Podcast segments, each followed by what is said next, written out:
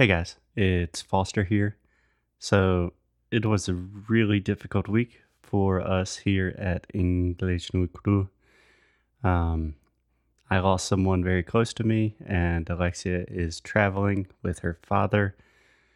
So, to be honest, we really don't have the time or energy to record new episodes this week.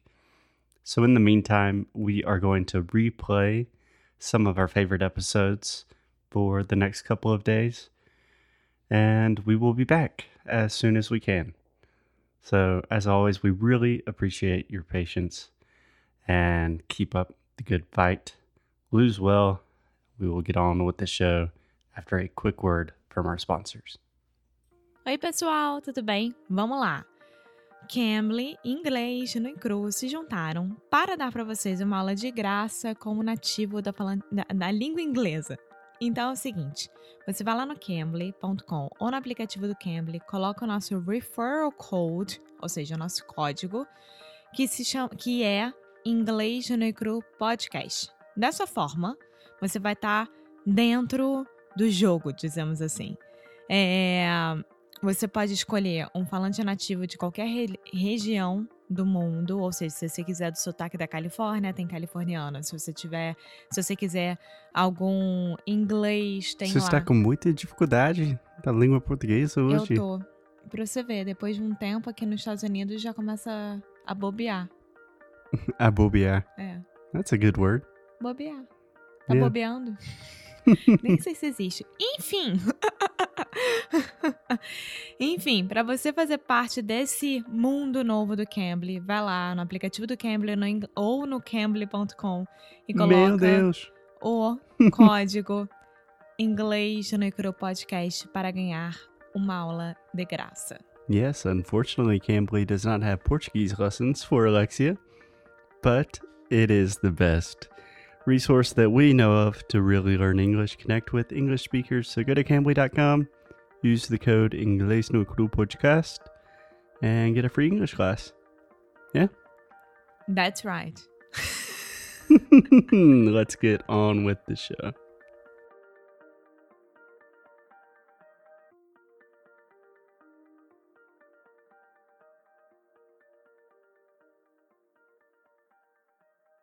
Alexia, Foster.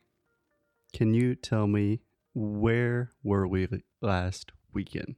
We were in Wilmington, North Carolina. Wilmington, North Carolina. Yes, we were. Next question. What did you think about Wilmington? Ah, such a sweet city, small town, right?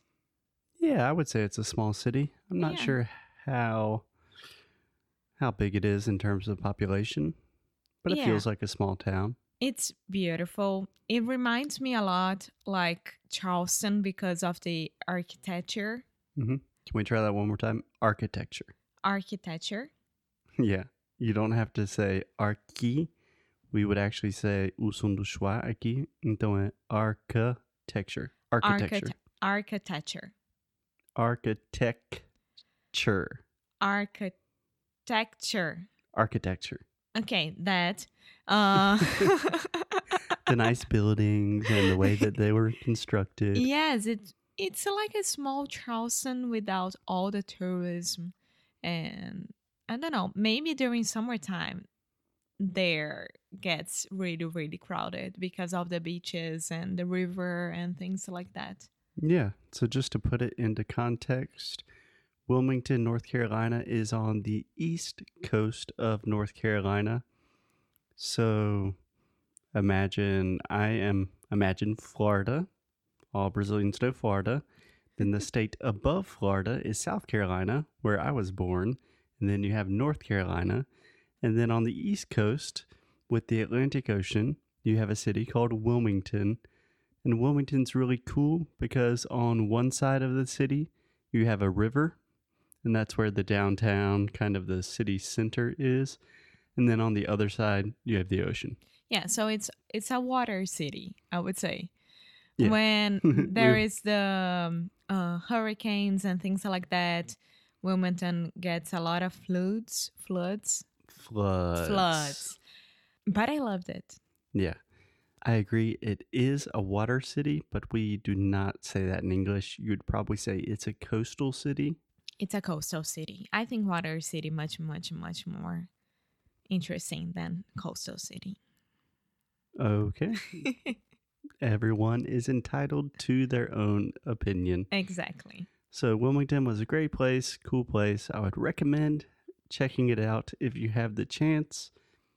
And everyone was so nice to us. Yeah, tourist city, small tourist city in the south. College city as well, right? There is a university there, but I would not call it a college town. Okay, and why did we pick Wilmington to visit this time? so, for Valentine's Day, American Valentine's Day, which is February 14th, if I'm not mistaken, Alexia got me what could possibly be the best present I've ever received two tickets to see our favorite comedian, Chris Gethard. Yes. Yay! so, so he was doing two nights show in Wilmington, Friday and Saturday. yeah, he was doing two shows. Yeah.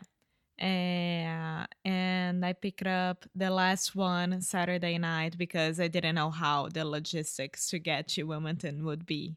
Yeah, So I played safe. yeah, I played it safe. I played it safe. That's a good phrase.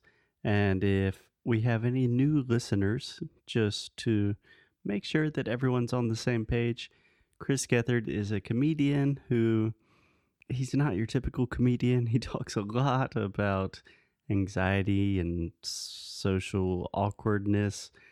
But at the end of all our podcast and just kind of our company uh, motto, you could say, like our slogan is lose well. And that is a phrase that comes directly from Chris Gethard, and we love him to pieces.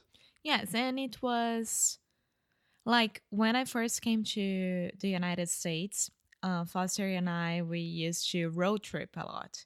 And every time that we were in the car, we were listening to one or two episodes from Beautiful Anonymous, which is Chris' podcast, Right. Chris's podcast. Chris's podcast, Uh huh. And can we try the word anonymous? Anonymous. Yeah. So that is actually a na na, just like pra pra. Anonymous. Anonymous, Yeah. So Chris has a podcast called Beautiful Anonymous. which is amazing. It is. amazing for everyone to study English, to just listen to something, to whatever. Yeah. Exactly. So Alexia bought tickets for Saturday night, and then on Thursday, the day before we left, I was thinking, Alexia, Wilmington's not that big of a city. We love Chris Gethard so much. He's doing a show both nights. We should probably just get tickets to the Friday show as well, right? Yeah. Yeah. Yeah. So we ended up going to two comedy shows with the same comedian. And tell me about the first show. What did you think? I loved it. First of all, it was like, oh my God, Chris is here. So, Yeah. And the venue, the venue is like the place was it was really small. It was a great comedy club.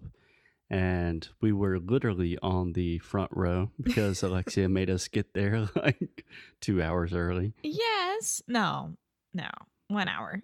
Yeah, very punctual. So we literally had the best seat in the house. And we, the, the venue is Dead Crow. Crow? the Dead Crow Comedy Club. Yes. So it's amazing because every single one could see what the show, uh, the, like, could see what was happening during the show. It's a very small place and you can have drinks, you can eat, you can have dinner there or whatever, while the comedian or someone is right in front of you. Like, we could touch him if we needed to and we we wanted to. I So- know Alexia wanted to, but You we, wanted to. I didn't want to touch him. Yes, you did. we did touch him after the show. so Okay. the show was amazing. Chris crushed it, killed it as usual. Then after the show, he said, "I'll, I'll, you know, I'll be out here signing books and stuff like that." He has a book that is appropriately titled "Lose Well," and we were like, "Oh my god! Oh my god! Oh my god! we got to talk to him. What do we say? What do we say?" You were like this. And That's I what I was like, I was playing cool. playing it cool. Playing it cool. Yeah. So what happened? Chris and Carmen, his friend who opened the Mhm. show for His Chris. opener. Yeah. They were there and then everyone looked at each other and I was like, Hi Chris, thank you so much for tonight. I'm really happy to be here. I came fr- from Brazil just because of you. And then his night ended right there. He was like, What? It. Why would you do that? he was actually it seemed like he was offended he's like you traveled from brazil to come see me and she was like well i was also visiting my boyfriend and no, no, no. But he was like, "Why would you do that?" this was his phrase. Why would you leave Brazil just to see me here in Wilmington, North Carolina? yeah so then we actually kind of started really having a conversation and, and Foster could calm himself down a little bit. oh that was cool that was cool but we told him that we are also podcasters and that a lot of Brazilians listen to his show and that we always say lose well. And he was like, Oh my God, this is crazy. Yeah, because he does. He does uh, Brazilian Jiu-Jitsu. yeah, he's a big fan of and Brazilian one of his best friends is Brazilian. So he was like, "Oh my god, Brazil loves me. I need to check it out because he wasn't believing us at all. At all. He was like having a lot of questions like how Brazil knows that I exist. How does Brazil know that I exist? Yeah, yeah. And then we talked a while. It was going really, really well. We were super excited. And then we're like, well, we'll talk to you again tomorrow night because we're coming again to the show. and again, why would you do that? He's like, it's the exact same show. Don't you understand how comedy and shows work? then and then I told him, "Yes, it's very good for me to practice English." And he was like, "Oh, okay. Okay." he bought this idea as well.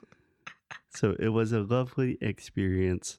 And then the second night and what follows after that gets even crazier. and I think we should continue with that story tomorrow. Okay. Bye.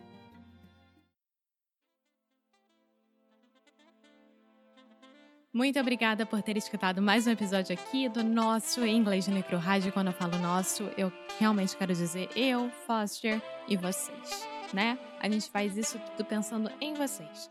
E, além disso, nós temos produtos feitos para vocês lá no nosso site inglêsnecru.com.